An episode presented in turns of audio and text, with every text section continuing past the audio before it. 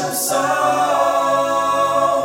deixa o sol entrar. Olá, meus queridos, minhas queridas, que bom estar com vocês mais uma vez, sempre falando de amor, de prosperidade, de cura, cura no sentido mais amplo da palavra, né? Cura tem vários lugares de fala, cura em vários sentidos, não é mesmo?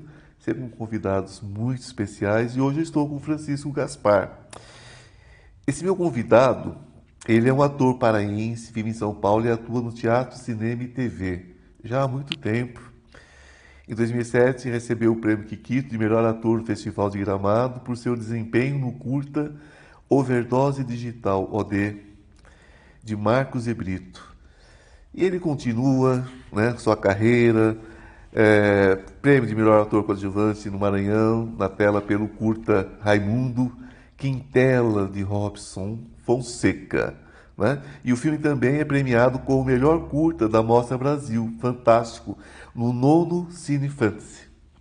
Muito bom. Alguns filmes e séries que ele trabalhou, né, para vocês situarem a pessoa ao trabalho. Que é incrível, né? Como às vezes vocês conhece o ator e não sabe nem o nome dele. Então vamos lá. As Aventuras de José e Durval, de Hugo Prada, O Pai de Rita, de Joelzinho Araújo, As Almas que Dançam no Escuro, de Marcos e Brito, estão entre né, é, as suas histórias no cinema, que são muitas. Eu ficaria aqui a tarde toda, a noite toda falando com vocês. Né? Aí depois nós temos é, Cemitério das Almas Perdidas, nós temos também o Escolhido, Netflix, né? que é uma coisa que vocês têm um acesso fácil, mais forte que o mundo, enfim. Nós temos um teatro é, Bonita Lampião, Rei Lampião, Vivam as Artes. Né? Então, gente, é, é uma carreira muito é, é, intensa e extensa dentro de um país que não valoriza não é, a questão artística mas eu recebo hoje para conversar sobre vários assuntos, inclusive espiritualidade, como já disse antes, Francisco Gaspar. Olá. Que prazer ter você conosco, que prazer ter você nessa conversa, né? Alguém que tem um trabalho tão importante, né? Está nessa luta. É uma luta, não é o trabalho do ator no Brasil? Sim, sim. Para qual que eu faço? Aqui. Aqui. Essa é a sua câmera, na verdade. Sim, é uma dificuldade muito grande. É, quem acompanha o artista, principalmente nos últimos anos que nós estamos vivendo, tem visto essa, essa nossa grande luta para é, persistir, resistir a, a esses vendavais que apareceram aí nos nossos caminhos, dado por essa pessoa que a gente não pode Sim. citar o nome, porque a gente não pode dar foco a isso. Exatamente, não vamos aplaudir maluco ao maluco bom, ao bem, é. aos bons espíritos. Sim. Não vamos dar palma para maluco dançar, né? é. né? Não adianta, porque não é sobre isso. Mas quantos anos já de carreira? Ivan, eu é, eu vim do Pará, eu era, era, adolescente, eu tinha uns 17 anos. Eu começo a fazer teatro em São Paulo final da década de 80. Né? Faço teatro amador por um tempo e depois é que eu vou, demoro um pouco a me decidir a virar só artista mesmo. Aí em 2000 eu conheço uma, eu faço teatro até, até agora, mas eu conheço o Marcos de Brito, que é esse meu diretor que você já conhece. Sim.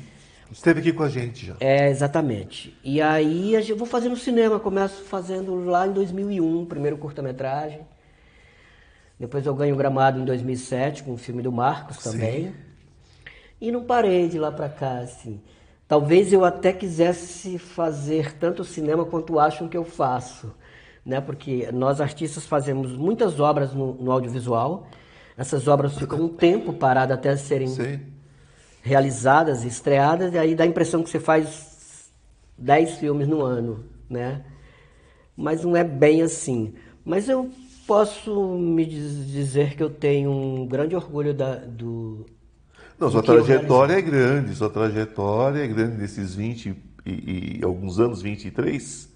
É. 23, 24 anos. É. é uma trajetória grande, não é tão simples. É, 20, eu venho 22 teatro, anos do cinema, é, mas de teatro é, é 30. 30. Eu venho do teatro, né? Eu tenho, eu sei exatamente o que é, como é difícil. As pessoas acham que um espetáculo cai do céu e é feito na base do ver bem que fique. Não é bem assim, né, gente? É um trabalho, é um trabalho intenso, um trabalho extenuante. O ator se dá de corpo e alma na maioria dos casos, Sim. né? Porque não existe participação pequena, existem atores pequenos, é uma outra história, uhum. e não se trata de você, que sempre faz Sim. tudo com muita vontade, com muito desejo. São Paulo te recebeu bem? Sim. Eu amo muito essa cidade. São Paulo é uma cidade muito rica em todos os sentidos, né? Eu estava vendo uma entrevista, alguém falando esses dias mesmo dessa coisa de ser abraçado por São Paulo. São Paulo pode ser uma cidade muito muito dura, muito cruel, mas eu, eu não posso dizer isso não. Eu acho que eu tive um.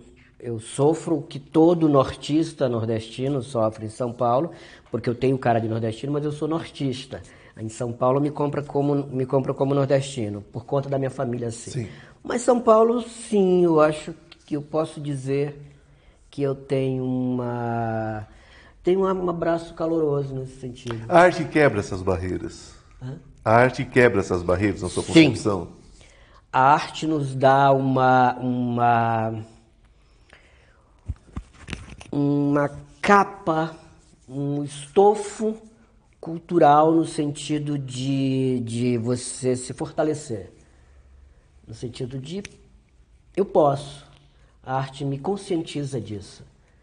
De que eu posso ser muito mais do que vocês acham que eu Posso. E, nesse sentido, a arte me, a arte me, me, me vigor, revigorou muito para isso. Me fortaleceu politicamente, artisticamente e, e, internamente mesmo, sabe? E quem encontrou quem? Você encontrou a arte ou a arte encontrou? Eu não sei te responder essa pergunta, mas eu posso te dizer com muita franqueza é. que ela me salvou no sentido de, no sentido político que eu acho que, que eu, eu não dissocio jamais a arte, toda e qualquer arte, da política. Para mim, caminham juntos, lado a lado. E eu tenho uma dificuldade muito grande de entender um artista que não seja um artista militante, que eu, eu, eu, acredito, porque a arte traz a esquerda em si, no pensamento, no Brecht, se você pega os grandes homens e mulheres que escreveram, escreve, continuam escrevendo sobre teatro, é uma arte uh, de esquerda. Você não pode ver. Eu vejo atores de direita montando Brecht. Aí eu pergunto, por que, que ela está montando Brecht? Se Brecht comunista, de esquerda e etc, etc. Ou a pessoa não entendeu, ou ela é louca. Né? É porque fica uma coisa discordante, né? É, não faz sentido. Não faz sentido. A, a arte, ela veio para questionar, né? Se a arte não questiona, deixa de ser arte, né? Pois é, exatamente. Não faz sentido nenhum. Não faz sentido arte nenhum. Arte para ego não existe. Não, não, não existe. Não existe. Ou você questiona, porque tem que mudar, né? A, a, arte, a cultura, ela tem essa questão de formação e de mudança, né? De transformação.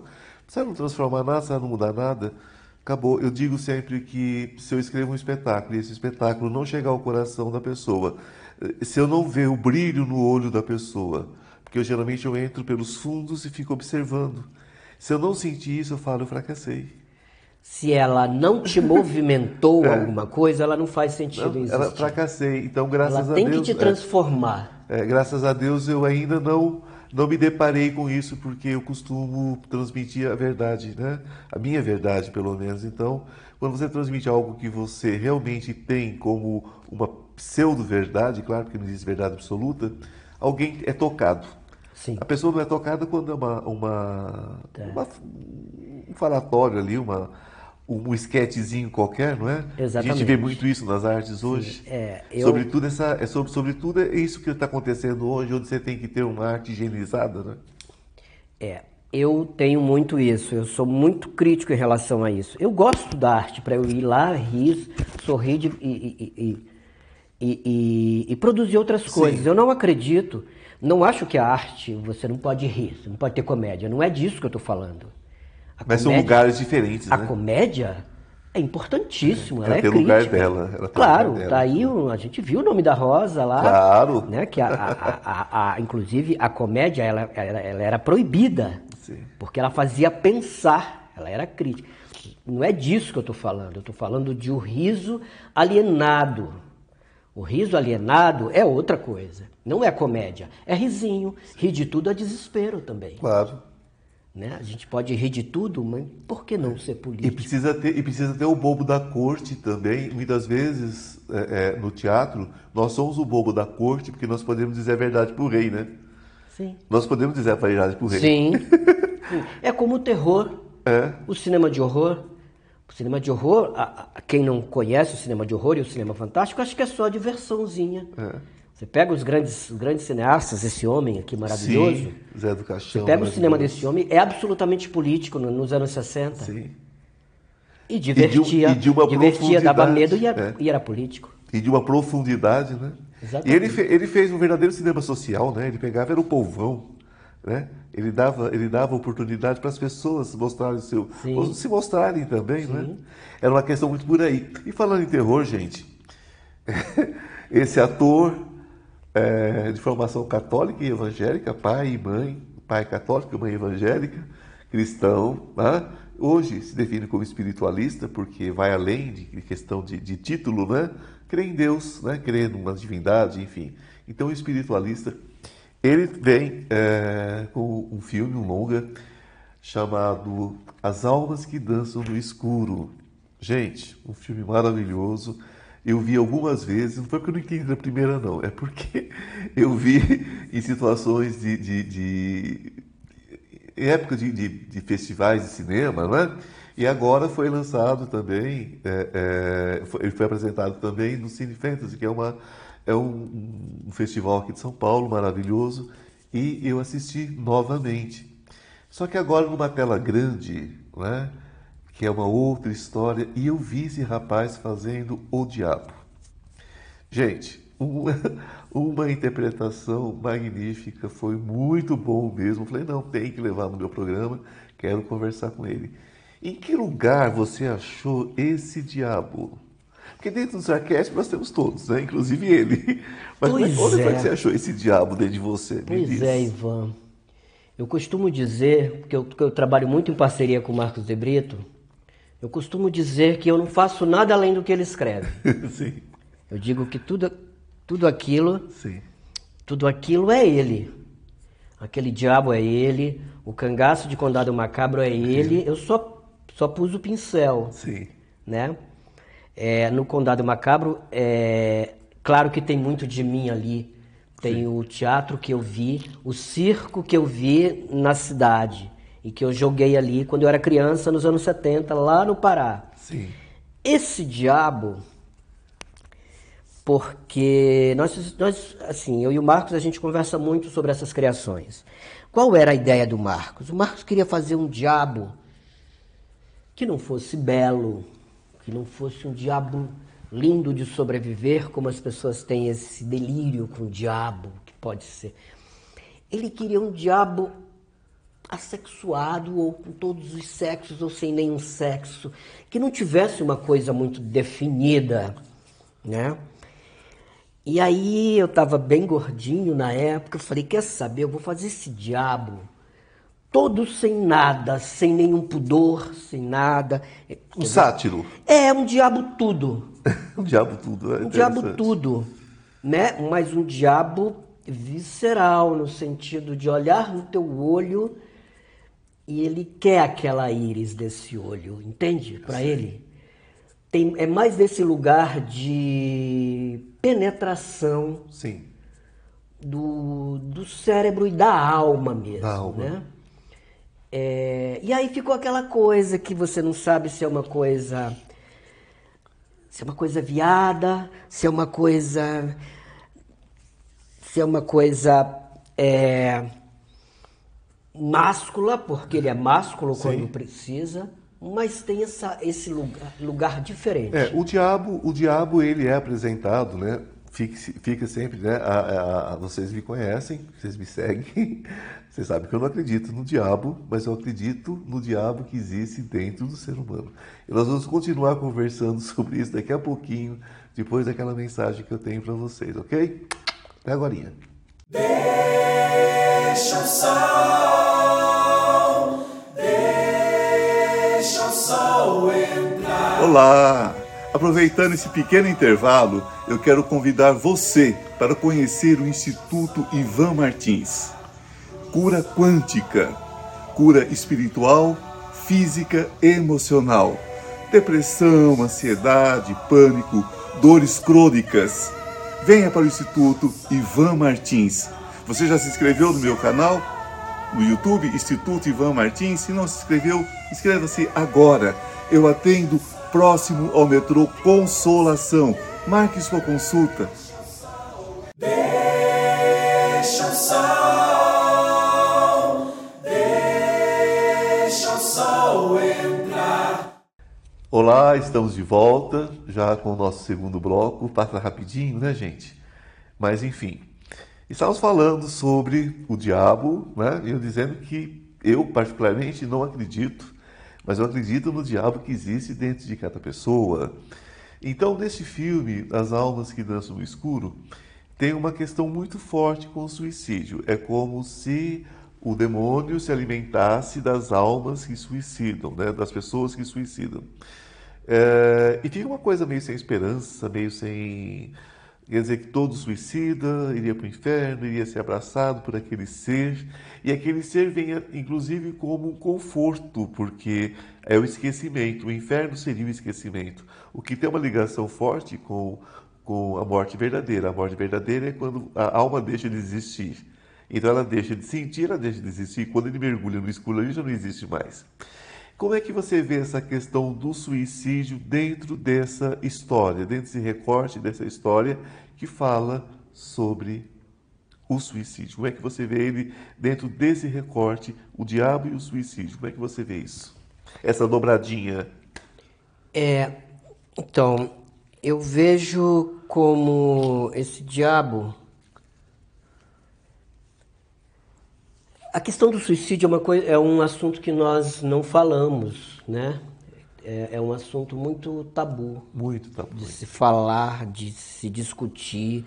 Um pouco como a morte, mas eu acho que o, eu acredito que o suicídio é, é, é mais difícil ainda das pessoas tocarem nesse assunto, né?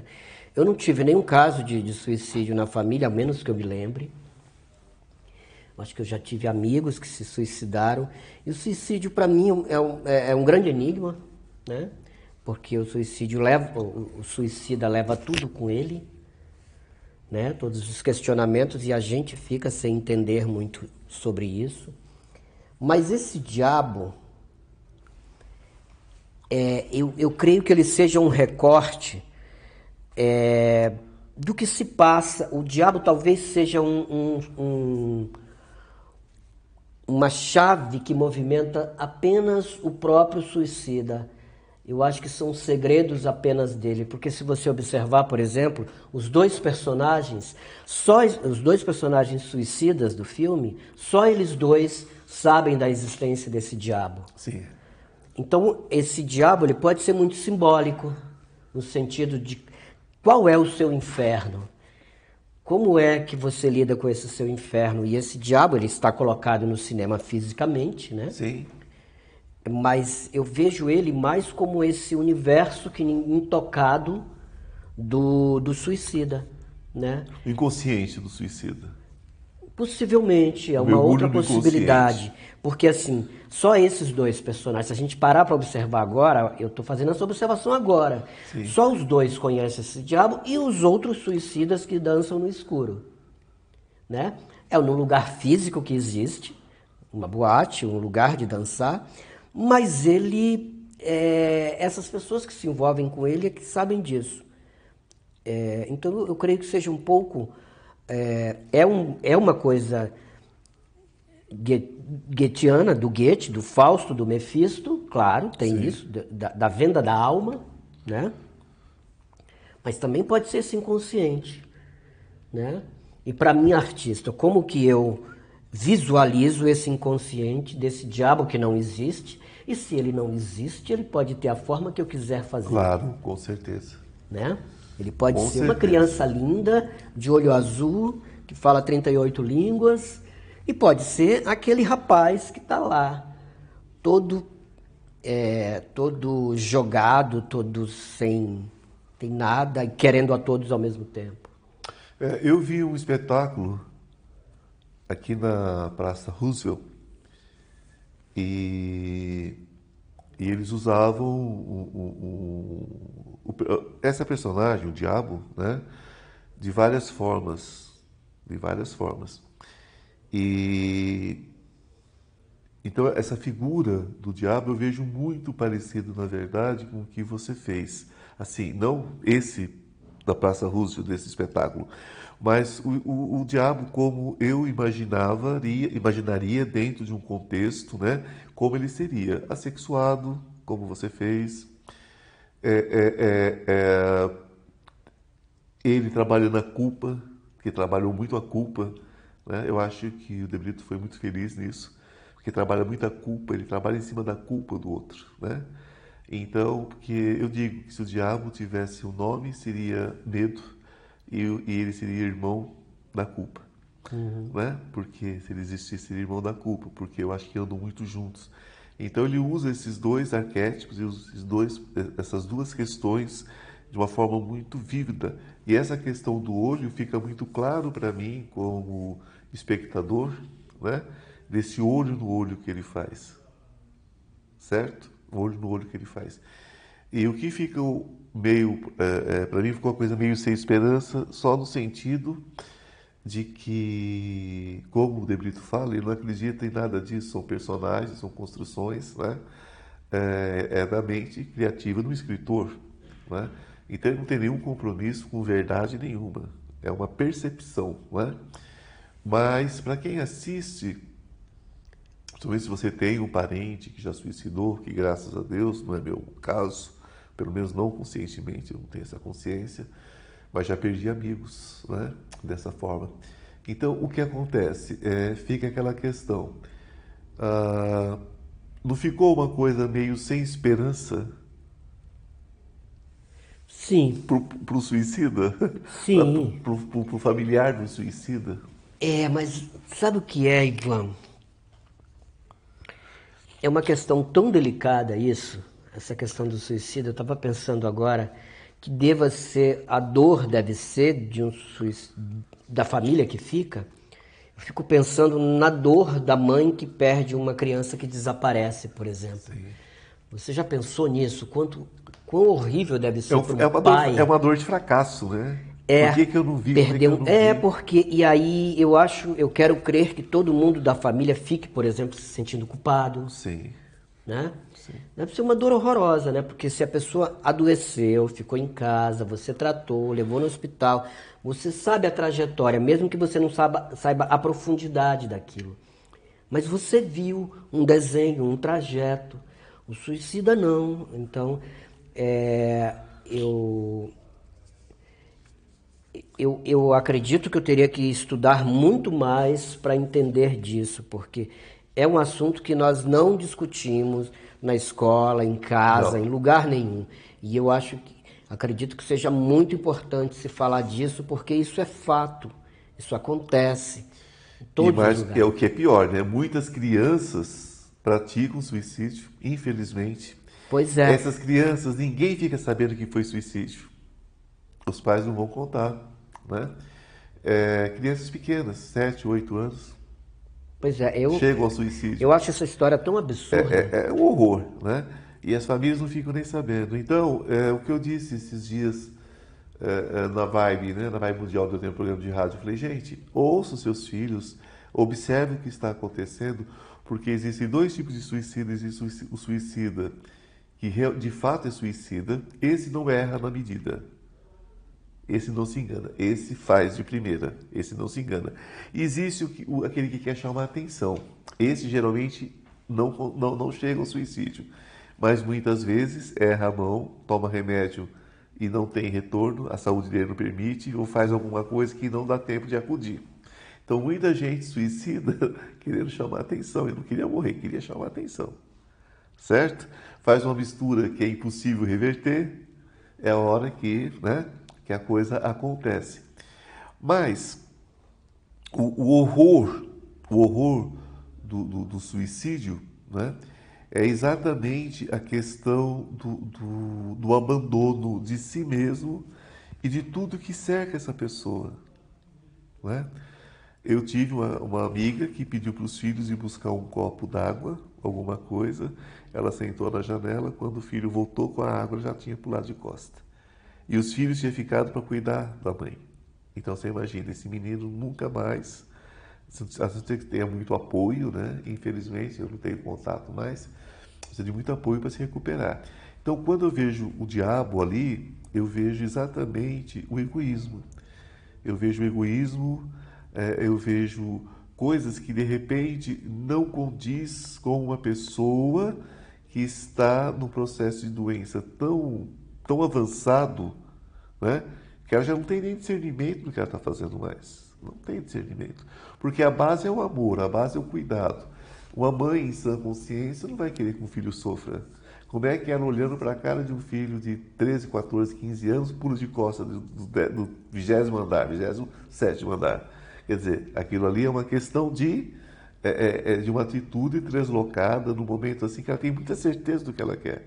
Porque ela imagina que a dor do filho não vai ser do tamanho da dor dela. Ela acha que a, a dor dela é muito maior do que qualquer dor.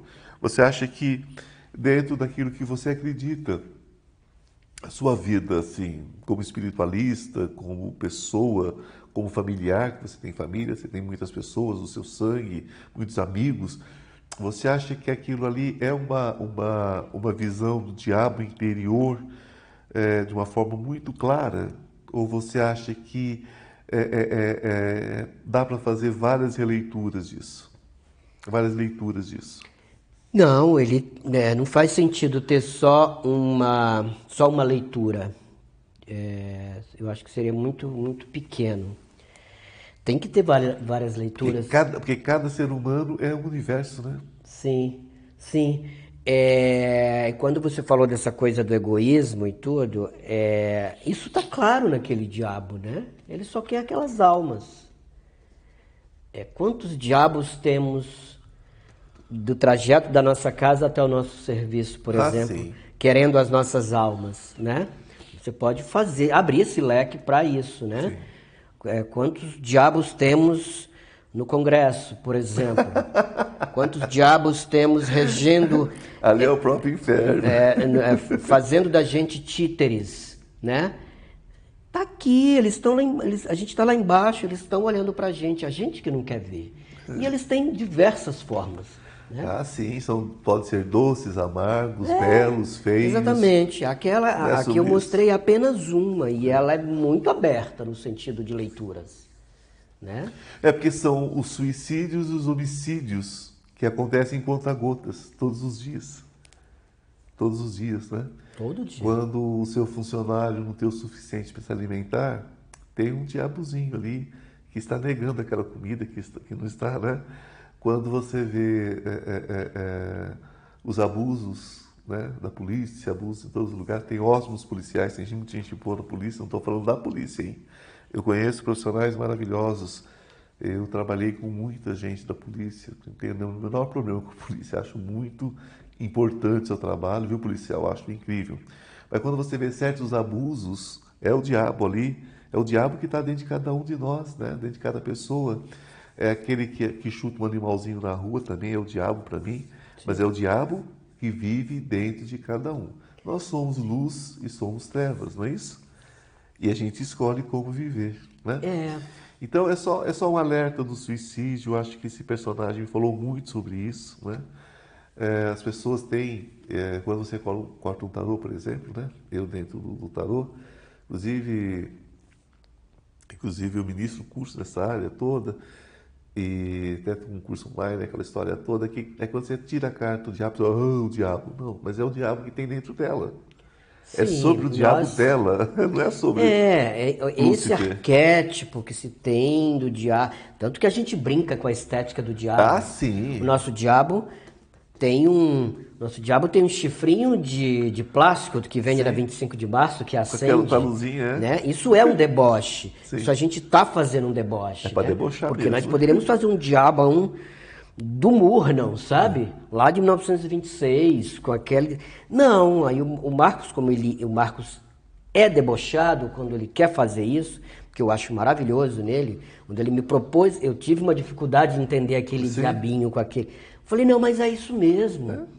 Né? A, gente, a gente tem que, que brincar com isso. A gente está no país que é um país né? do deboche. É, pra debochar, pra brincar. É, é um deboche, esse diabo não é essa figura. Essa figura não existe. Não existe, Essa figura está de terno, lindo, cortando a sua vida lá em Brasília. Na caneta. Que você jamais imagina. Ele não tem nada daquela E é estética. na caneta, né? É, na caneta. cheirando perfume francês. Entendeu? assim. Que Eu acho um desrespeito, inclusive, com o diabo. O que você, o que você está, o que o que está dentro dos seus projetos agora? O que, que você está construindo agora no teatro? Me conta.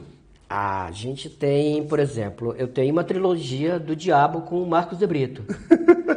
Ele, esse é o primeiro dos diabos. A gente ainda falta filmar dois, Sim. que é um livro dele, que é o, o Evangelho segundo Fausto, Sim. é, que, que ali é Mefisto mesmo. Sim, bem, é Mefisto mesmo, sim, ele sim, escreveu sim, Fausto Mefisto, Claro. que ali eu vou fazer. E tem um terceiro que a gente não sabe ainda, mas Ok. ele quer fazer uma trilogia do diabo. E quando eles estiverem prontos, eu vou trazer vocês de volta. Nossa, quando eles estiverem prontos, a gente vai viajar por todos esses festivais maravilhosos. Sua, sua, suas redes sociais, deixa pra gente, pra gente com- compartilha com a gente suas redes sociais. A minha eh, rede, eu tenho a Instagram? Francisco Gaspar no Instagram. Francisco Gaspar, Instagram. É arroba Francisco Gaspar e no Facebook Francisco Gaspar. Acho que as fotos são bem siga, parecidas. siga, vocês vão ver a a- toda a trajetória desse menino, uma trajetória longa, Menino é bom, maravilhosa. Né? Gente, é, vamos falar então, vamos terminar da seguinte forma: o diabo e o inferno são os outros. Será? Vamos fazer uma introspecção, vamos olhar quanto de nós né, representa esse diabinho, né? vamos tirar ele daquele lugar onde nós não temos nada a ver com isso e vamos trazer ele para esse lugar onde nós nos responsabilizamos pelas nossas atitudes. Eu acho que essa é a mensagem que fica. É. Posso só dar o último recado? Claro, Vá ao cinema, assista cinema brasileiro. Nós temos muitos filmes incríveis nesse país. Exatamente. Temos muitos festivais de cinema, cinema de gênero, cinema de terror, cinema LGBTQIA+, todos os cinemas. Assista cinema brasileiro. valorize o que é nosso, prata da casa. Meu querido, obrigadíssimo. Obrigado né? a você, pela Até- janela. Gente, um beijo no coração, fiquem na luz e até o nosso próximo programa. Beijo. Deixa o sol entrar.